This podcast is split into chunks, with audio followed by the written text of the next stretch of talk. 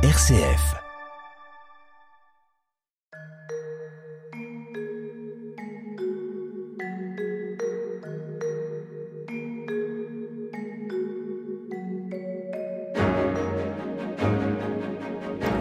Bonjour à tous, nous sommes très heureux de vous accueillir sur RCF et sur Radio Notre-Dame pour cette nouvelle édition de notre émission Où va la vie?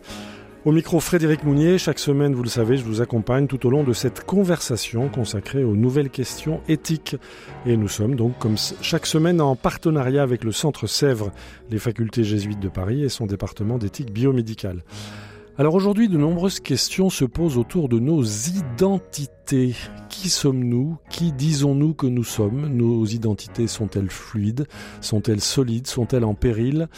Euh, au fond, qui sommes-nous? Ces questions sont très complexes. Elles touchent euh, l'identité sexuelle, l'identité raciale, l'identité communautaire, familiale, politique, religieuse. Bref, avec nos invités, nous allons tenter au fil de ces trois émissions, de semaine en semaine, d'explorer avec toutes leurs dimensions cette question des identités. Nous sommes aujourd'hui en compagnie du père Bruno Sainteau. Bonjour. Euh, bonjour. Vous êtes jésuite, vous dirigez le département d'éthique biomédicale du Centre Sèvres, les facultés jésuites de Paris.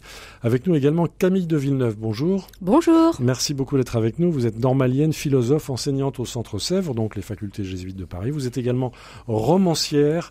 Euh, vous avez publié notamment en 2007 chez Philippe Ray un livre passionnant intitulé Vierge ou mère, quelle femme veut l'Église.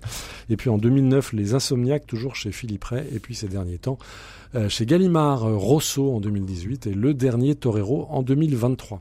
Voilà, nous allons donc partir avec nos invités euh, au fil de cette série de trois conversations, semaine après semaine, à la recherche de nos nouvelles identités. Où va la vie? Frédéric Mounier. Alors Père Bruno Santo, je pense que pour commencer ce, voyage au pays des nouvelles identités, dont certains disent qu'elles sont très fluides, très mobiles, euh, il faut d'abord poser une question euh, historique. Euh, d'où vient que cette question se pose aujourd'hui? Autrefois, la question des identités, on ne se la posait pas. On savait qui on était, à quel groupe on appartenait, et d'où on venait, où on allait. Aujourd'hui, c'est plus liquide, disons, Bruno Santo. Oui, je pense qu'il faut resituer cette question-là dans une évolution lente qui, qui qui prend son importance quand elle est devenue politique, au sens où l'individu s'opposant au pouvoir absolu ou l'individu s'opposant au pouvoir de l'État euh, réclame ses droits, réclame d'être pris en compte dans sa singularité, dans mhm. ses désirs. C'est le grand ébranlement d'une société qui était une société d'ordre autrefois. Oui, une société. On était dans une case. On était dans une case. C'est-à-dire, en fait, le rapport de l'individu à la collectivité a, à mon sens, pas mal changé. Et donc, au cours de l'histoire, il faut analyser ça à la fois, on pourrait dire, du point de vue d'une interrogation subjective, qui suis-je, euh, du, du, point de vue d'une intériorisation, c'est-à-dire qu'en fait, le sujet a le temps de se demander qui il est ou forcer qui il est et mhm. de s'examiner. Et là, le christianisme, avec les traditions philosophiques, a joué un grand rôle. Euh, Qu'est-ce que je suis en train, qu'est-ce que je suis en train de vivre? Est-ce que ce que je vis vaut? Euh, Comment j'estime ce que je fais, ce que je pense? On se souvient de, de l'adage antique deviens ce que tu es. Euh, deviens ce que tu es ou connais-toi toi-même. Voilà. Mhm. enfin, l'invitation à se connaître soi-même, donc un mouvement de prise de conscience de soi, d'intériorisation.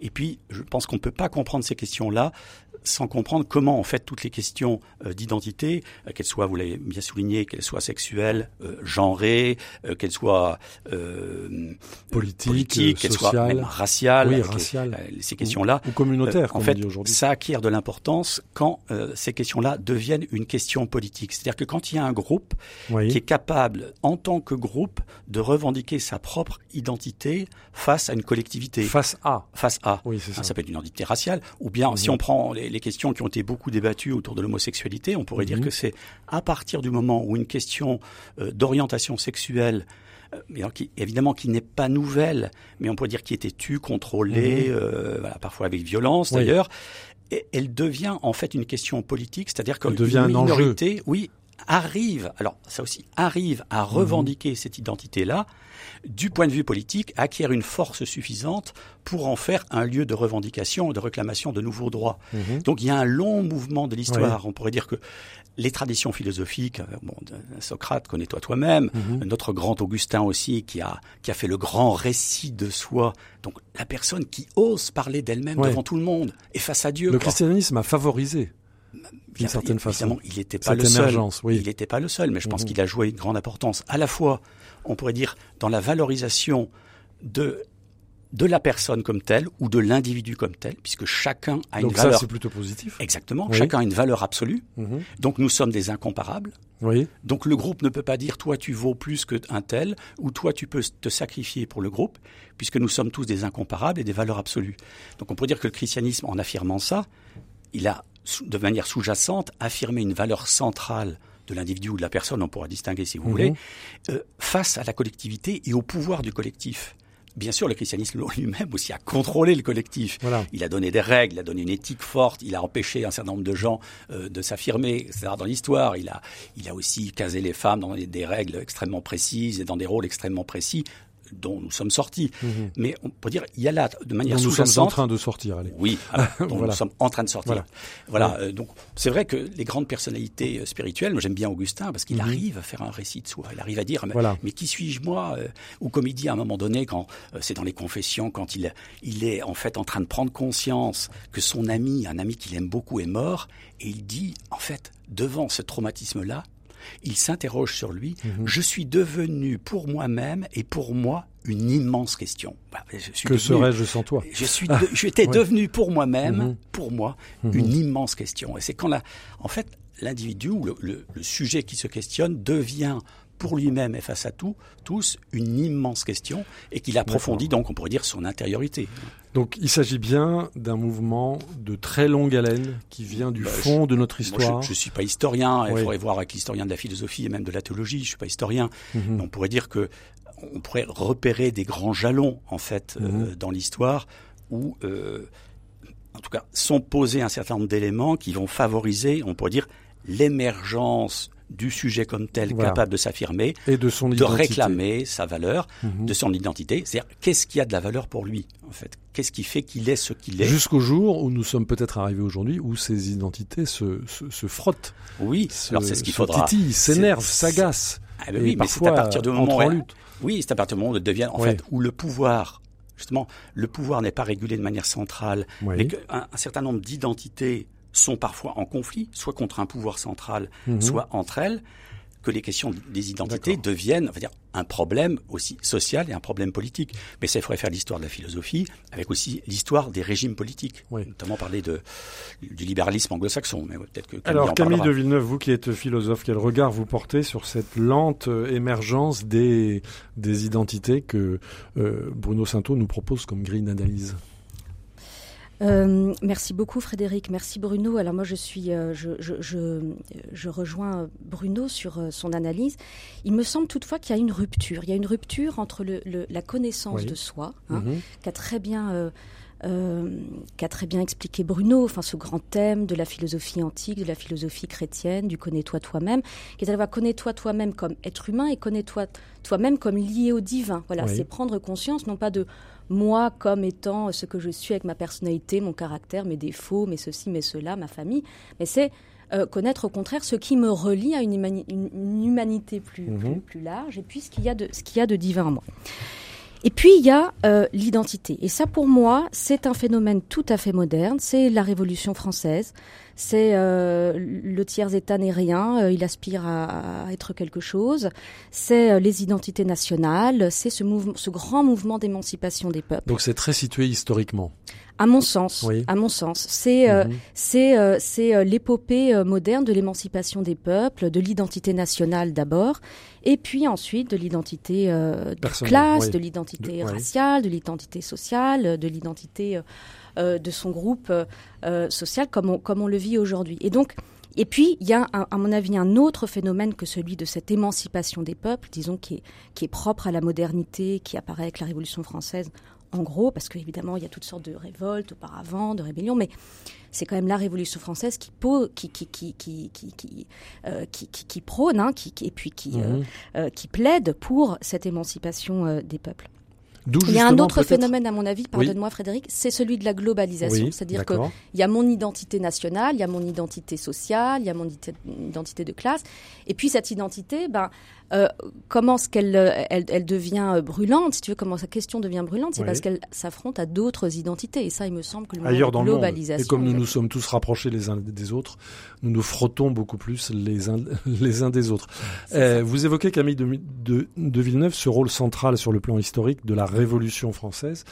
Euh, est-ce que euh, on, peut pas expliquer aussi euh, cette comment dire ce tropisme contre-révolutionnaire qui a été celui de l'Église catholique pendant longtemps, qui justement a souhaité se se rebeller face à cette émergence des individus, des classes, des peuples, est-ce qu'on peut dire ça ou est-ce que ce, rapport entre révolution et contre-révolution, c'est pertinent ou c'est impertinent, Camille de Villeneuve? Oui, bien sûr. Alors c'est très pertinent. Alors euh, on retrouve ce que disait Bruno tout à l'heure, c'est-à-dire qu'on a d'un côté euh, une religion qui affirme que tout le monde est, absolument à égalité devant Dieu, mais ça c'est la grande idée de Joseph de Maistre justement mhm. lorsqu'il lorsqu'il veut damer le pion à, la Révolution en disant mais il n'y a pas plus égalitaire comme, euh, comme gouvernement qu'un gouvernement de type chrétien parce que tout le monde est à égalité devant Dieu. Nous sommes tous frères. Mais enfin la réalité, on sait bien qu'elle était, elle n'était pas de cet ordre.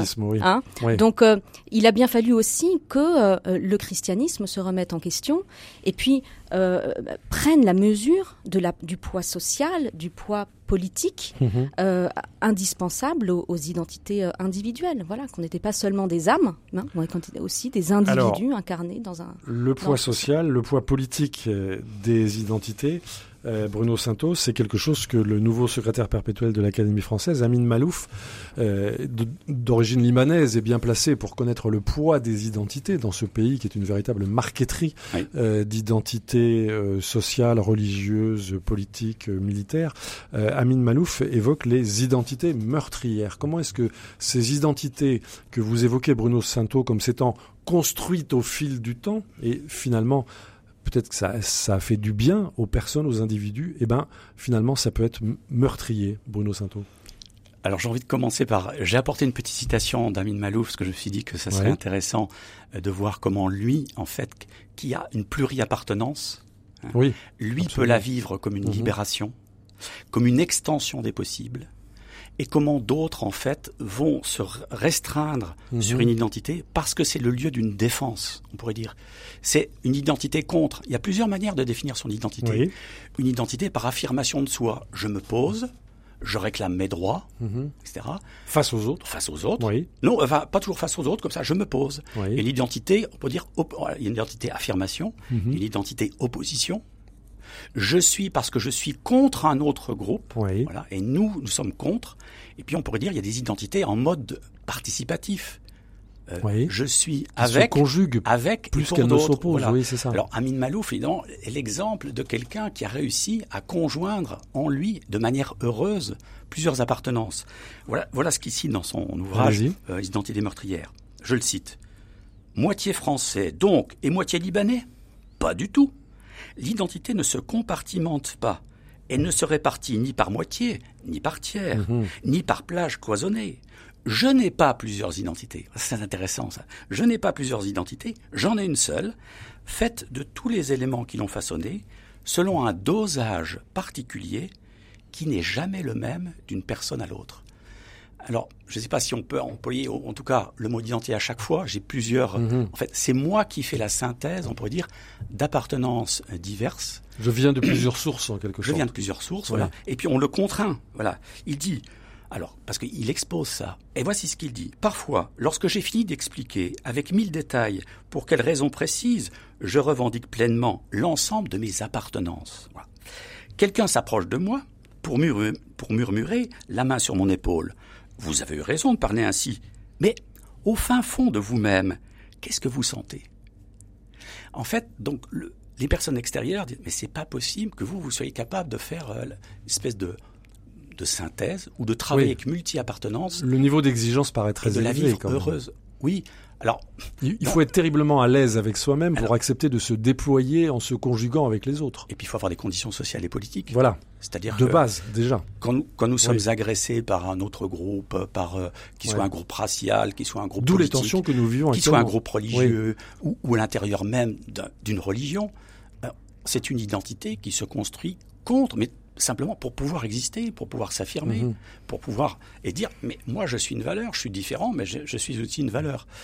Alors c'est sûr que euh, Amin Malouf euh, dénonce les identités meurtrières, il a raison, mais il faut beaucoup de conditions, je trouve, sociales et politiques pour vivre en fait ce qu'il appelle une pluriappartenance de manière heureuse, de pouvoir circuler. Lui, c'est entre Liban et la France. Mhm. Alors, il y a une condition peut-être culturelle, il y a sans doute une condition économique, il y a en fait, il a été ouvert aussi à cette pluriappartenance. Alors la question qui se pose maintenant, Camille de Villeneuve, c'est comment pouvons-nous conjuguer ces identités? On voit bien dans la société aujourd'hui à quel point euh, on peut, chacun d'entre nous peut céder à la tentation de l'opposition. Alors c'est les hétéros face aux homos, c'est les pauvres face aux riches, c'est les noirs euh, face aux blancs, c'est les juifs euh, face aux musulmans, c'est les cathos face aux non-cathos. C'est voilà. Et on sent bien tous ces affrontements, toutes ces toutes ces frictions. Est-ce qu'il y a un moyen d'en d'en sortir peut-être par le haut, Camille de Villeneuve Quel regard de philosophe vous portez là-dessus? Euh, ce qu'a dit Bruno tout à l'heure était, très juste sur, les, citations d'Amin Maalouf. Elles sont, elles sont très émouvantes. On aimerait que ce soit la voix. On aimerait que ce soit la voix de la conjugaison de plusieurs identités. Évidemment, Amin Mahalouf, il représente ben voilà, l'élite intellectuelle, euh, l'image du cosmopolite euh, de, de, de l'Antiquité dans toute sa, dans toute sa, sa, sa splendeur. Hein. C'est un terme cosmopolite qui a été utilisé parfois pour brocarder, justement. Euh, de même que multiculturel, c'est un, c'est un terme péjoratif aujourd'hui. Oui, oui, oui, parce qu'on l'associe à ces gens qui ont les possibilités économiques, financières, culturelles, de voyager dans le monde entier, de connaître plusieurs langues d'être à l'aise dans différentes cultures, euh, du fait de, de, de, voilà de conditions de familiales ou des conditions de vie euh, particulièrement euh, particulièrement avantageuses. Donc oui, bien sûr, c'est une c'est une voie c'est une voie idéale. Pour moi, ça reste un idéal et ça, ça, ça me semble difficile en fait de d'aborder cette question des identités avec avec avec l'idéal. Mais ce, ce, qui apparaît de, de, de très intéressant dans euh, et je reviens à ce que, ce que Bruno disait sur Saint-Augustin. Voilà, une question pour soi. En fait, les conditions pour que des identités s'articulent de manière euh, euh, pacifiée, c'est les conditions politiques, les conditions sociales la paix, oui. euh, Au fond. de respect, enfin des choses très très simples. L'accès à l'éducation, l'accès à, la santé, l'accès au travail. Exactement. Enfin, c'est tellement basique en réalité. C'est ce hein, qui fait que l'humain peut être humain. C'est ça. Oui. Euh, bon, alors là, euh, mais mais c'est quoi aussi? C'est quoi aussi? C'est ces conditions sociales et politiques, mais c'est aussi des conditions pour chaque être humain d'avoir une subjectivité. C'est-à-dire? C'est-à-dire non pas seulement d'avoir euh, une identité, disons, heureuse, apaisée, mais de pouvoir, d'avoir la possibilité de réfléchir sur ce qu'il est, non pas en tant que membre d'une communauté ou appartenant à une communauté, mais aussi comme être humain, c'est-à-dire ce que nous mhm. disions tout à l'heure, avoir la possibilité de, de, de, se penser à l'horizon de l'humain et à l'horizon euh, éventuellement euh, du divin, de, de, l'étincelle qu'on a mhm. en soi de, divin. Et ça, je pense que c'est. Mais de regarder l'horizon, c'est bien ça. Oui, c'est ça, et puis d'être en contact avec euh, un au-delà mhm. de la communauté, mhm. un au-delà. Oui. Ça, euh, ça me semble une condition supplémentaire qui tient à l'éducation, qui tient à la famille, qui tient à, aussi une, culture. Hein, et, et, et et une importance accordée à la, à la culture, et une, une, culture ouverte sur les autres cultures, et qui me semble absolument déterminante pour... Et je suis entièrement d'accord avec Bruno. Alors moi, j'ai peut-être un regard plus favorable sur l'identité parce que j'y vois la force aussi émancipatrice que ça a été hein, et, et, que ça peut être encore. Bah, par exemple, l'émancipation des peuples, par exemple. L'émancipation des peuples, dans le cas en effet de l'homosexualité. Euh, ah, écoutez, moi je préfère qu'on vive dans une société où l'homosexualité n'est plus euh, considérée comme, euh, comme, un délit ou un crime. Euh, donc, et ça, et ça, ça a été possible parce qu'il y a eu affirmation d'une identité. Et en fait, il me semble que affirmer une identité, c'est nécessairement aussi s'opposer à un ordre social qui n'accepte pas cette identité. L'identité, ah nécessairement, donc il y a une forme de friction obligatoire. C'est enfin, ça, ça me semble obligatoire, mais enfin, on sait bien que. Alors, il faut des friction, opposition, violence. Bruno Sainto, est-ce qu'au fond, il y a une, est-ce qu'il peut y avoir une éthique des, de ces identités qui peuvent être meurtrières, on le voit, mais qui peuvent être aussi émancipatrices et humanisantes, Bruno Sainto Oui, mais je crois que, le, on peut dire, le, du point de vue de, l'Église catholique, en fait, soutenir, soutenir les identités, c'est soutenir des sujets qui sont capables de dire je. Euh, dans la grande tradition morale, même, on pourrait prendre Thomas d'Aquin, une véritable décision morale, c'est quelqu'un qui la prend en conscience. Donc souligner la valeur de la conscience, la valeur de la décision personnelle, évidemment rapporter à d'autres. On pourrait dire tout le problème. Oui, je ne suis pas tout seul. Ben, c'est le problème, c'est que les identités, elles se construisent. Oui. Mais pour se construire, il faut avoir un minimum de sécurité. Voilà, c'est ce qu'on disait tout à l'heure. Oui. Pour trouver même de la marge. Oui. Si vous voulez, je nais dans une famille si moi je veux prendre un peu d'écart par rapport aux valeurs de ma famille, ben, il faut que ma famille soit suffisamment solide en elle-même, mon mhm. milieu social, pour accepter que moi, j'ai une identité en écart. Je ne suis pas tout à fait comme. Et je puisse en sortir. donc, il faut que je sois dans un milieu qui est suffisamment stable. Donc, ça fait beaucoup de conditions. Avec des personnes suffisamment adultes pour dire tu peux suivre ton itinéraire, tu peux t'affirmer comme sujet, pensant, réfléchissant, choisissant, et en même temps, tu vas te rapporter à d'autres. Parce que tout l'enjeu, on peut dire des identités, c'est une identité. Alors, qui suis-je? Mais la question qui suis-je, elle n'est jamais seule. Elle est toujours qui suis-je pour d'autres? Pour d'autres. Ou, qui, ou avec d'autres. Qui dites-vous que je suis Pour dire avec voilà, l'interrogation du Mais qui dites-vous que je suis? C'est-à-dire en fait une identité qui se poserait toute seule dans un monde, euh, une île, ça n'existe pas. Et c'est ça la tentation d'aujourd'hui. Beaucoup d'entre nous. Alors, euh, je, dirais que la tentation, pour moi, c'est les, les, durcissements d'identité. Alors, les durcissements, comme toujours, ils sont soit issus d'une violence qui est exercée, et mhm. qui, à un moment donné, devient insupportable. On réagit de manière violente. Hein. Mhm. Euh, soit de la perception plus fine euh, que nous pourrions vivre autrement et, qu'il nous faut de la marge. Hein. c'est peut-être, on va parler des identités de genre, la transidentité, etc. C'est qu'on peut vivre autrement avec de la marge.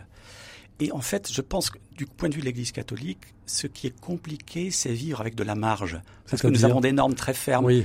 Mais c'est-à-dire, euh, tout le monde rentre pas dans le modèle. Ah bah, il n'y a pas si longtemps, pour reprendre ce que disait Camille de Villeneuve, euh, les comportements homosexuels étaient réputés intrinsèquement mauvais. Euh, oui, vu par l'Église catholique. Ils sont toujours dans, du point de vue de la doctrine qui, pour l'instant, n'a pas changé. Du point de vue des textes, oui. dans les pratiques, évidemment. Oui. Tout ça a bien changé. Mais bon, c'est un exemple. Il faut aller au-delà de tout ça. Oui, mais on pourrait dire tous les problèmes qui sont nés des affrontements, les, les, on, alors on les a quand même un petit peu en France, mais les, les luttes de race ou de classe, la mhm. couleur, la distinction par la couleur, qui, voilà, ou, la, ou la religion qui vous enferme dans un milieu dont vous ne pouvez pas sortir, même si vous avez envie d'en sortir. Mhm. Donc je pense qu'il faut des conditions de sécurité de base. Hein. Il faut aussi euh, on peut dire une société qui accepte une certaine marge. Et donc, il y a de la variation, tout le monde ne vit pas pareil, et c'est un peu un défi, c'est-à-dire comment on peut vivre avec un peu de marge dans une société où on se durcit. Mhm. Alors on se durcit pour se défendre, oui. mais peut-être que le durcissement... On existe en se défendant. Mais peut-être que le durcissement est, est, aussi une fragilité des sujets. Il y, en a, il y a des psychanalystes qui réfléchissent là-dessus. Très certainement, oui. oui. en fait, je suis violent parce que. Les revendications politiques de plus en plus fortes, de groupuscules qui se battent, etc., en fait, cachent ou bien risquent de masquer, en fait, un défaut de consistance intérieure des sujets. Mhm. Euh, voilà, quelqu'un qui est capable de se poser, lui, y compris parfois en désaccord avec son groupe, y compris mhm. même en désaccord avec le groupe des intimes, en commençant par la famille, etc. Et que ce n'est pas un drame, oui. Quand est-ce qu'un désaccord n'est pas un drame Alors on arrive bientôt malheureusement au terme de cette première euh, séquence de, de, conversation autour de la question des, des identités, les nouvelles identités et peut-être l'extrême fluidité de ces identités aujourd'hui. Euh, Camille de Villeneuve, Bruno Sainteau vient de nous expliquer à quel point il est important de pouvoir euh, voir au-delà de sa propre identité pour ne pas rester enfermé. Camille de Villeneuve aujourd'hui, beaucoup évoquent la question de la dictature des minorités qui voudraient imposer leurs propres normes à l'ensemble de la société. Et en tout cas, on a l'impression que c'est la lutte de tous contre tous. Quel regard de, de philosophe vous portez là-dessus Quel moyen de existe-t-il des moyens de sortir de cette tension-là, Camille de Villeneuve? Il y, a, euh, il y a en fait une tension entre euh, cette aspiration à la fluidité de l'identité, bon, qui est extrêmement présente dans la culture, dans l'art, et puis d'autre part, euh, en effet, une crispation identitaire. Et en fait, bon, ce sont deux phénomènes qui peuvent paraître opposés, mais qui en réalité sont sont très liés pour des raisons que ah qu'on peut pas développer mhm. euh, maintenant, mais euh, mais qui nous qui toutes les deux hein, nous invitent à réfléchir à ce que c'est qu'une identité commune. Voilà. Qu'est-ce que c'est? Qu'est-ce qui nous rassemble? Qu'est-ce qui fait qu'on est prêt à vivre ensemble C'est ça la question de fond. Et, et c'est ça la question de fond. Et c'est la mhm. question qui se pose autant, enfin que l'on peut adresser autant à ceux qui euh, veulent une, identité, disons, fluide, et puis ceux qui veulent une identité euh, euh, qui se raidit sur elle-même, et puis qui provoque cette identité commune. Dans, les deux cas, disons, il y a une provocation faite. Et qui est, qui est intéressante, hein. je ne dis pas du tout que ce soit il faut, il faut, il faut la vivre de façon positive. Il faut la traverser, il faut les traverser pour, pour, pour enfin s'interroger sur ce qui, mais qu'est-ce qui nous rassemble? Qu'est-ce qui fait qu'on va avoir envie de vivre ensemble? Parce qu'on peut sérieusement aujourd'hui se poser la question. Voilà, ben ça sera la, dernière question posée euh, dans cette euh, dans cette émission. Donc je rappelle que euh, nous essayons de travailler au fil de trois émissions, dont deux restent à venir, donc les semaines suivantes, autour de cette question des identités aujourd'hui. Sommes-nous condamnés à vivre dans un monde où tous s'opposent à tous, où les homos s'opposent aux hétéros, où les noirs s'opposent aux blancs, où les pauvres s'opposent aux riches, où les cathos s'opposent aux musulmans, où les juifs s'opposent aux musulmans, ou bien est-ce que on ne peut pas vivre différemment ces identités? Essayer de regarder un horizon commun et de réfléchir à la question de fond que voulons-nous ensemble? Nous étions en compagnie du père Bruno Sainteau, jésuite, directeur du département d'éthique biomédicale du Centre Sèvres, et puis de Camille de Villeneuve, philosophe, enseignante aux facultés jésuites de Paris et auteur de plusieurs romans, dont les derniers publiés chez Gallimard. Nous nous retrouverons évidemment la semaine prochaine et nous poursuivrons cette réflexion. Je rappelle que nous sommes en partenariat au fil des semaines avec le Centre Sèvres, les facultés jésuites de Paris et son département d'éthique biomédicale. Je rappelle que le Centre Sèvres avec l'Institut catholique de Paris, propose un parcours de formation diplômant, un diplôme universitaire d'éthique intitulé Soins et santé dans une société pluraliste, accompagné, discerné, décidé. Ce diplôme universitaire est très ouvert, il vise à permettre aux médecins, aux soignants, aux aidants, aux bénévoles, aux travailleurs sociaux aux cadres, aux professionnels d'établissements médico-sociaux, même aux acteurs politiques, eh bien, de gérer des situations éthiques problématiques et de savoir décider dans l'incertitude. C'est ce que nous essayons euh, d'appuyer dans notre dans cette suite d'émissions Où va la vie? Si vous souhaitez aller plus loin, eh bien, nous vous invitons à visiter le site du département d'éthique biomédicale du Centre Sèvres sur centresèvres.com. En attendant, vous pouvez évidemment réécouter cette émission où vous voulez, quand vous voulez en podcast ou en balado-diffusion. Rendez-vous pour cela sur le site de RCF de Radio Notre-Dame sous la rubrique Où va la vie ou plus largement sur les plateformes de podcast. Un grand merci à notre réalisateur Pierre-Henri Paget et nous vous disons à la semaine prochaine pour poursuivre cette conversation passionnante. Merci à vous tous de votre fidélité.